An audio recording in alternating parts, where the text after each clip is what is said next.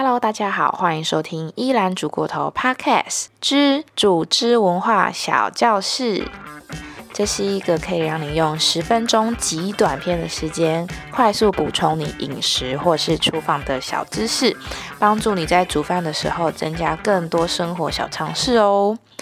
那本集的主题是怎么样做出超好吃的炒饭？好，因为。我们最近就是都居家，然后在家里面自己做饭嘛。那炒饭其实是一个非常好的清冰箱料理。你基本上只要有饭，然后你就可以加入各种冰箱内的食材，做出一道很好吃又可以清冰箱的料理了。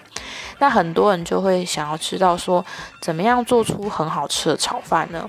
因为其实炒饭说简单，但它其实有一些小知识。如果你没有注意到这些小知识的话，可能你的炒饭煮起来就会很湿、很黏，然后可能没有味道，或者是太过的焦黄。那以下的这一些小配博都是可以帮你煮出很好吃又粒粒分明的炒饭。首先，第一点就是很重要的。要用隔夜饭，好，那为什么很多人都会说一定要用隔夜饭呢？那用隔夜饭的道理，其实是因为饭经过一个晚上冰在冰箱的时间之后，水分呢它就比较容易收干，那收干呢？就会怎么样？米饭就会粒粒分明，那粒粒分明就很适合去炒饭，炒起来呢才不会粘在一起。如果我们今天拿的是现做的饭去做炒饭，那因为现做的饭呢很容易有水分，因为它还没有收干，所以炒饭呢炒起来就会比较湿黏，那这个就会让我们的口感呢稍微比较没有那么好。那这是为什么炒饭呢要用隔夜饭的道理。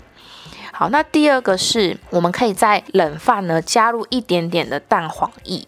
加入蛋黄液的原因是因为，在经过大火快炒之后，蛋黄液本身它会凝结成固状，呃，米饭跟米饭之间的粘性没有那么的多，所以可以让米饭有粒粒分明的口感。那我们的冷饭呢就可以拌入一点蛋黄液，一样可以产生粒粒分明的口感哦。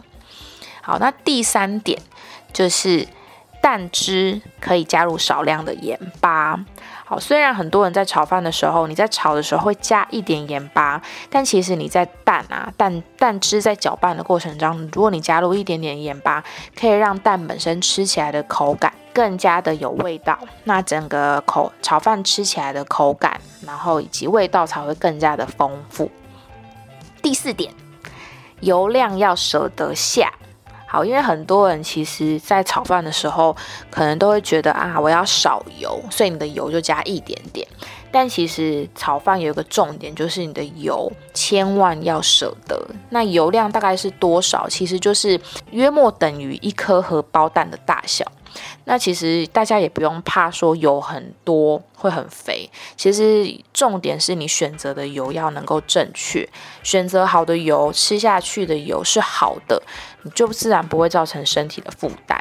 然后重点是很多人怕胖，其实也是因为呃没有摄取足够的蛋白质，那油量没有办法去做一个消耗，那就会比较容易胖。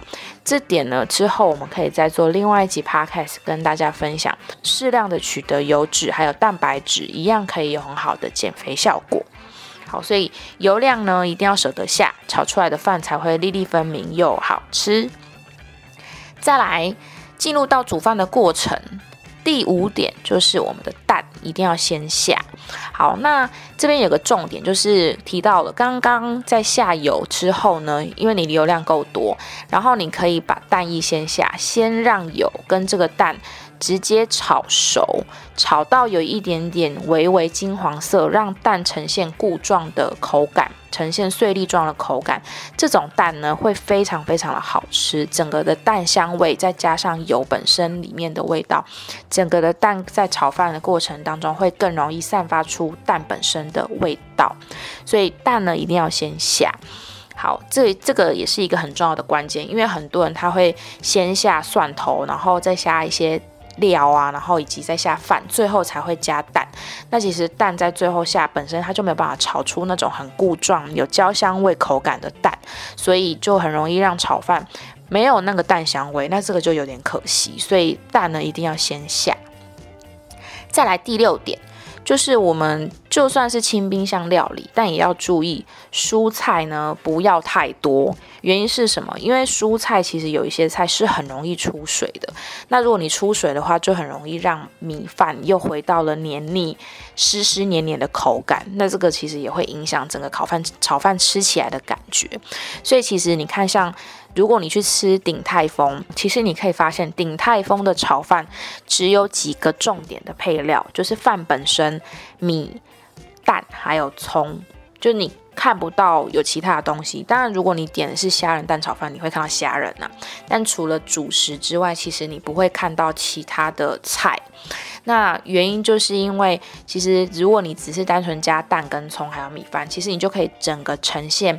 蛋的香气跟米饭的香气，的确也可以加一点点料，毕竟是清冰箱料理嘛。比方说，你想要加一点点红萝卜，或者是洋葱，或者是一点点的高丽菜，其实也 OK。但是不要太复杂，太复杂的话呢，就会掩盖整个蛋炒饭的原味，就没有办法呈现蛋香、葱香还有米香的那个味道了。所以这个是第六点，蔬菜要少的原因。好，那再来有一个第七点。就是很重要的一点，就是全程大火快炒。好，那因为新手在炒饭的时候很容易怕说火太大，很容易焦掉。但其实如果你用小火的话，其实会让炒饭的水分蒸发更慢。那食材呢，其实你也会需要更久，你才能够炒熟。那如果你炒的时间越久，你的食材跟你的米饭就容易和在一起，容易烧焦或是结块。那这个也没有办法好好的呈现米呀粒粒分明的口感，然后食材呢也会因为煮太久，可能就容易老，或是容易焦。那所以这会强调的是全程大火快炒。那所以你在炒饭的时候，锅子的选择就还蛮重要的，尽量是选比较轻一点的锅子，然后锅子稍微比较深，所以你可以一直不断的去翻动它，让它可以在这个翻动大火快炒的过程当中。味道可以熟透之外，也会有产生粒粒分明的一个口感。好，那这个是炒饭的七大重点，分享给大家。那如果你喜欢我的频道的话，请记得在 Apple Podcast 给我五颗星，并且留言跟我说你喜欢本集节目的哪一个部分。那你也可以追踪我的 Instagram Elan Overcooks 依然煮过头的频道，我会随时在上面分享我的一些食谱。那我们就下次见喽，拜拜。